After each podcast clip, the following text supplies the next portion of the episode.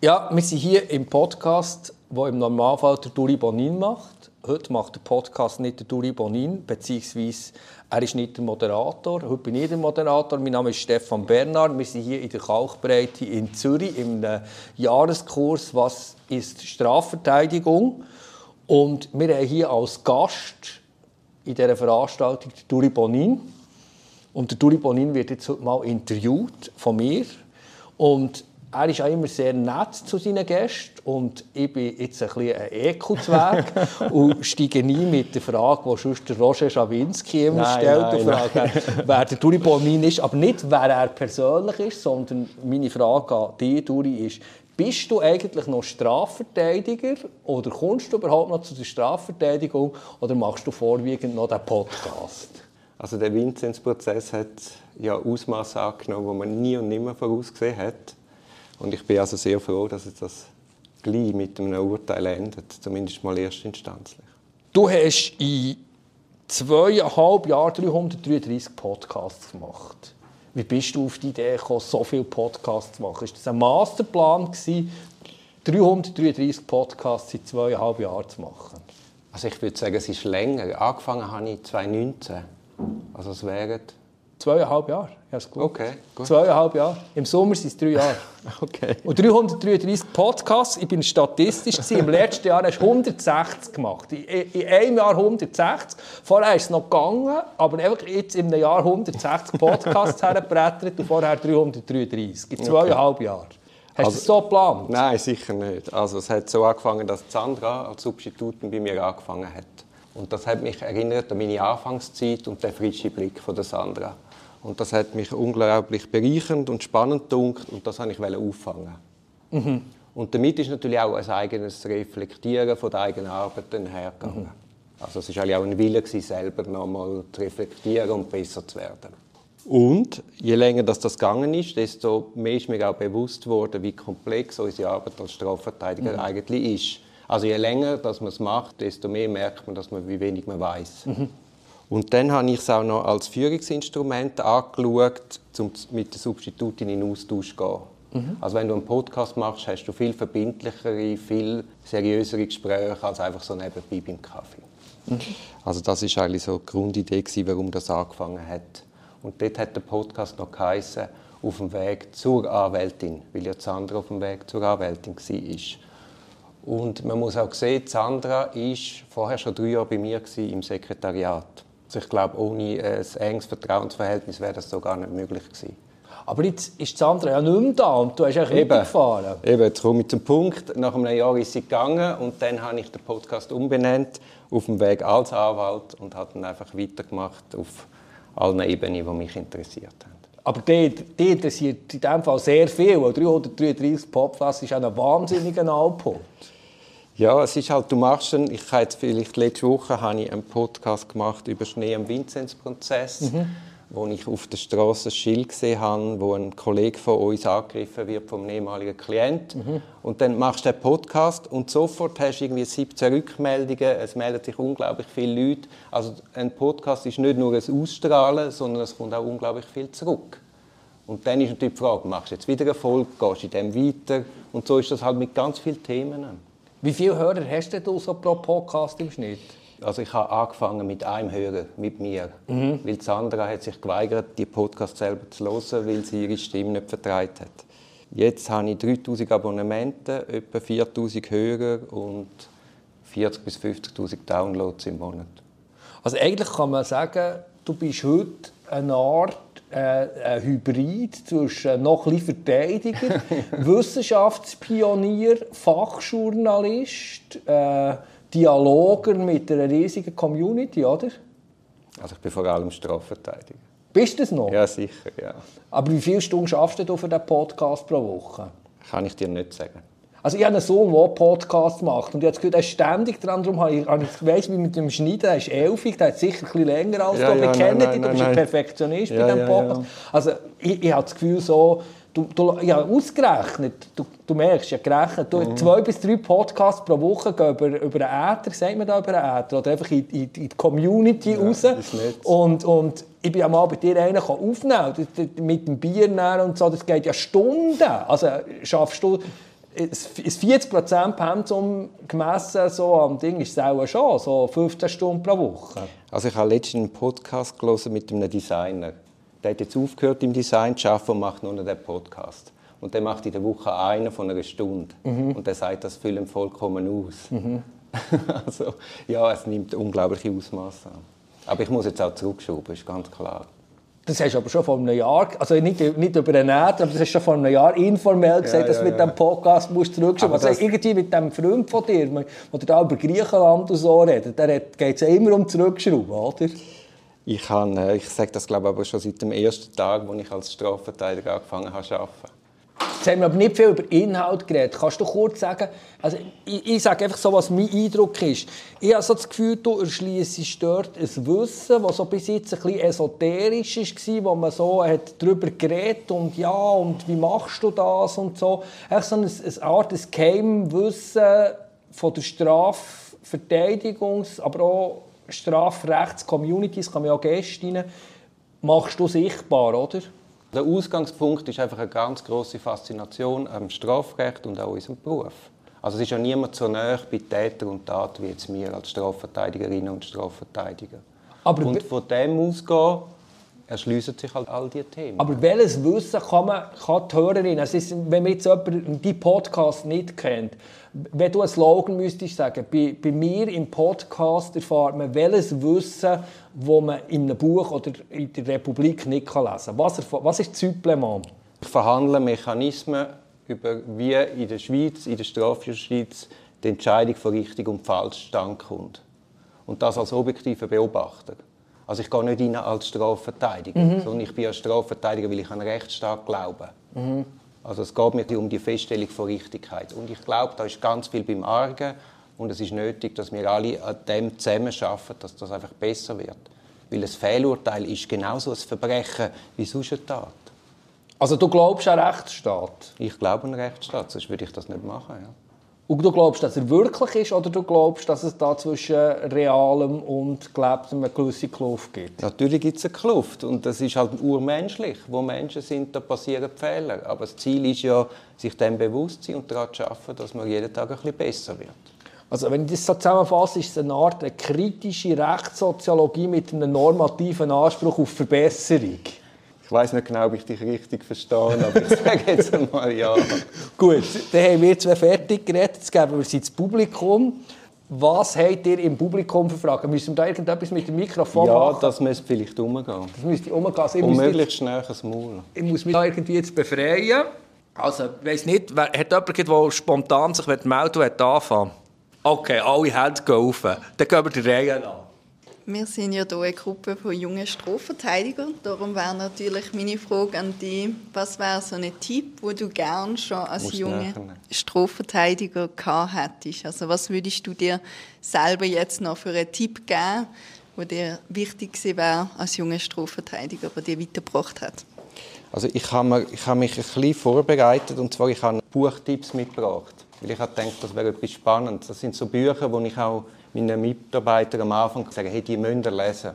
Soll, soll ich es schnell ablesen? Vielleicht ist das von Interesse. Also überhaupt gute Literatur lesen. Das ist wichtig für gutes Deutsch, für das Verständnis der Welt und fürs Reflektieren.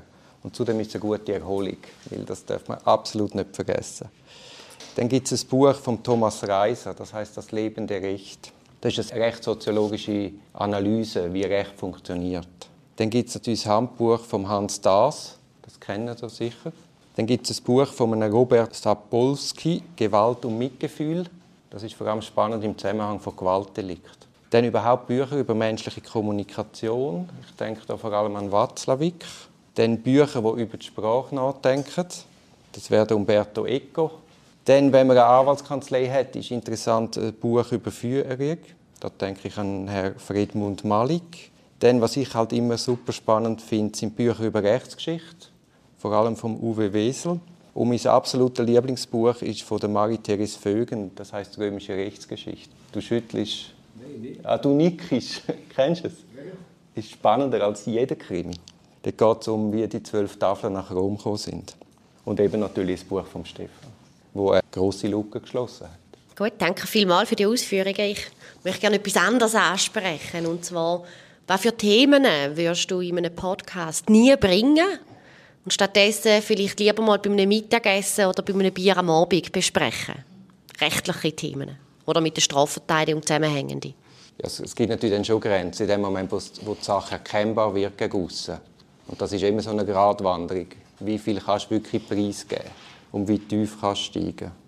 Und dort ist ganz klar, dort sind Grenzen, die dann halt nach dem, oder das haben ja wir erlebt, in dem Moment, wo es Tonband abstellst, kommen dann eigentlich die besten Gespräche. Was mich interessieren würde, deine Beiträge sind teilweise auch kritisch. Also, du tust die Justiz nicht nur äh, loben, äh, zu Recht auch, wie ich finde. Was sind die Feedbacks? Gibt es auch kässiges Feedback? Also ich, ich rede jetzt von Staatswelt, vielleicht ja, auch von ja, Richter. Ja, ja, ja. Nein, es gibt mehr kässige Rückmeldungen. Also wenn etwas nicht gut ist, dann, dann hagelt es. Und wenn, etwas, also wenn du nichts hörst, dann weißt du, es war gut. Gewesen. Das ist schon erstaunlich. Also falls ihr mal etwas sehr gut findet, sagt das doch auch. Aber also wenn du ein Thema besprichst mit dem Gregor oder so, wo er sehr kritisch äußert, wie unsere Justiz funktioniert, dann haben wir nicht dann nachher am nächsten Tag den Posteingang voll mit hässigen Mails von Staatswelt und Nein, aber ich habe schon Telefon bekommen, wo man dann sagt, das geht so gar nicht. Mhm. Also es gibt schon. Aber es ist auch gut. Ich meine, es soll ein Austausch sein. Und ich nehme überhaupt nicht für mich in Anspruch, dass ich Wort oder alles gesehen sondern der Podcast soll gerade Anlass sein für eine Auseinandersetzung. Und wenn jemand hässlich ist, bitte, das Mikrofon ist offen, er kann jederzeit kommen und das mit mir diskutieren und seine Ansicht kundtun. Ja, Duri, wann hast denn du noch Zeit zum Lesen? Oder was liest du für ein Buch? Ich lese gerade, ich habe zum dritten Mal angefangen mit dem Ulysses von James Joyce. Ich habe ausgerechnet, ich werde etwa 600 Stunden haben. ich kann dann sagen, wenn ich fertig bin. Also was mich sehr interessieren würde, wieso sieht man auf deiner Homepage dein Gesicht nicht, sondern so Tier? das habe ich von Anfang an so gemacht. Also man hat ja auch noch das Privatleben und ich bin gerade in der Anfangsphase auch viel in Ausgang und man hat ja nicht Lust, dass dann irgendwie... Und hast du nicht das Gefühl, also wenn ich jetzt mir vorstelle, ich hätte ein Strafverfahren, ich suche einen Anwalt und dann sehe ich so einen Tierkopf und ich kenne dich nicht, aber man sagt, ja, es ist ein super Anwalt und so. Ich, ich, ich würde ihnen nicht gehen. Würdest du nicht kommen? Nein. Das, das, ich das weiß ich nicht. Ja. Aber ich, also ich, ich habe so viele Klienten. Also ich habe, vielleicht in dem Moment, wo ich merke, es stockt, ich habe niemanden mehr, ja. dann müsste man vielleicht Ursachenforschung machen. Okay. Gut, danke. Bitte. Hast du bei einem Podcast auch schon mal eine Überraschung erlebt und vielleicht auch etwas, wo du musst sagen, hast du dir nicht selber nicht überlegt, wo dich weitergebracht hat, wo du gefunden hast, das ist jetzt ein guter Input und das hast du umgesetzt bei dir, wo du vielleicht eine Erkenntnis gehabt hast? Ja, das habe ich immer. Nur schon euer Austausch auch da, das führt immer zu neuen Gedanken. Jetzt auch zum Beispiel im Vinzenz-Prozess überhaupt einmal in die Sichtweise gehen von der Öffentlichkeit oder von den Medien und merken, dass die gar keine Kontrollfunktion können ausüben können, weil sie die Akten nicht kennen. Sie hören einfach nicht die Vorträge und dann der eine ist überzeugender oder nicht. Aber das wirklich einzuhängen, wie plausibel, wie glaubwürdig, wie vom Beweisfundament standhebt, das kann die Öffentlichkeit gar nicht beurteilen. Und so ist es ja mir jetzt im Vinzenz-Prozess auch gegangen. Du bist wie so ein, ein Fähnchen im Wind. Das ist sehr ernüchternd. Und das führt dann schon wieder zu neuen Erkenntnissen, wo man entsprechend dann auch damit kann und sollte umgehen. Eine zweite Frage. Hast du auch schon einen Podcast gemacht mit einer ehemals beschuldigten Person? Ja. Und vielleicht das Klientenverhältnis dort auch angesprochen oder was gut ist, was nicht? Ja. Okay. Ich hatte auch mal ein ganz spannendes Gespräch mit jemandem, der beschuldigt ist, dass er im Bereich Kinderpornografie delinquiert hat. Dort haben wir ein super spannendes Gespräch gehabt. Aber der hat dann leider die Einwilligung zurückgezogen für die Publikation. Aber es war schon mal zwei Wochen im Netz. Gewesen. Hast du es gehört, Adam? Gell, das war super. Gewesen. Ja. Aber eben, leider. Aber ich verstehe es auch. Sich als Beschuldigter exponieren, ist unendlich schwierig. Findest du deine Rolle als Prozessbeobachter im Vinzenz-Prozess, ähm, fühlst du dich dort wohler oder hättest du, wärst du lieber in der Rolle als Anwalt gewesen und hättest auf geschädigten oder beschuldigten Seite vertreten? Völlig egal. Ich meine, weißt, die Frage stellst du dir ja gar nicht, weil du bist ja, ich bin einfach in dieser Rolle als Zuschauer dort an. Und das hat eine ganz andere Dynamik angenommen. Also angefangen mit dem Stein, der einem das Gericht in den Weg äh, stellt, dass sie nicht haben zulassen als, als Presseorgan, dann der Umgang mit den Parteien, das wachsende Interesse, dass dann auf einmal Dokumente zugespielt werden. Also auch diese Rolle war super spannend. Gewesen. Und ich habe unglaublich viel gelernt jetzt im Rahmen des Vinzenz-Prozesses. Also ich würde es gerade wieder machen. Ich möchte anknüpfen, die werden Dokumente zugespielt. Die werden Dokumente zugespielt im Vinzenz-Prozess. Als Verteidigerin und Verteidiger muss man amix ja ähm, auch mit den Medien spielen. Das muss man amix auch mit dir spielen. Das ist sicher probiert worden. Erfolgreich? Ja, das musst du beurteilen. ich meine, oder was ist der Unterschied von einem klassischen Medium in der Verteidigungsarbeit und dir? Dass ich natürlich mehr Mechanismen kenne und das Denken von Strafverteidigern. Und wir machen ja auch weniger Informationen und transportieren die Sichtweisen, sondern sind doch dann auch mit dem Gregi einmal Überlegungen, warum wird das so gespielt? Was sind die taktischen Überlegungen dahinter? Was ist echt die Strategie? Uns ist ja vor allem um, um die prozessuale Wissensvermittlung gegangen und weniger ums Transportieren von Wissen. Weil dort ist ja wirklich das Fähnchen im Wind. Aber ja, es hat jeder können versuchen, uns zu beeinflussen und vielleicht dem einen ist es besser und dem anderen weniger gut gelungen. Ja, ich meine, vielleicht wird es so weit kommen, dass man in der Schweiz muss nicht mehr darüber reflektieren wie man als Anwalt Medienarbeit macht in klassischen Medien, sondern wie man Duri Bonin Medienarbeit macht, für über den ähm, ähm, ähm, Podcast ähm, einen Einfluss zu nehmen. Also ich finde es schon eindrücklich, was das für was das für ähm, Zahlen sind, die, die ihr da hören. Das freut dich sicher auch, oder? Ja, das ist der Wahnsinn. Aber das war nie das Ziel. Ich mhm. habe einfach angefangen mit das anderen, weil ich das lässig gefunden habe. Mhm. Und jetzt ist das so weit gekommen. Also eventuell vorsätzlich? Ungefähr, Gut, ich glaube, wir schließen hier ab. Wir haben noch eine Reservation im Restaurant. Wir können dort weiterreden. Du kommst ja dort ja, ähm, her. Ich habe sehr Freude gehabt, bist du da gekommen. Und äh, ich habe dir hier noch etwas. Ja. Danke vielmals.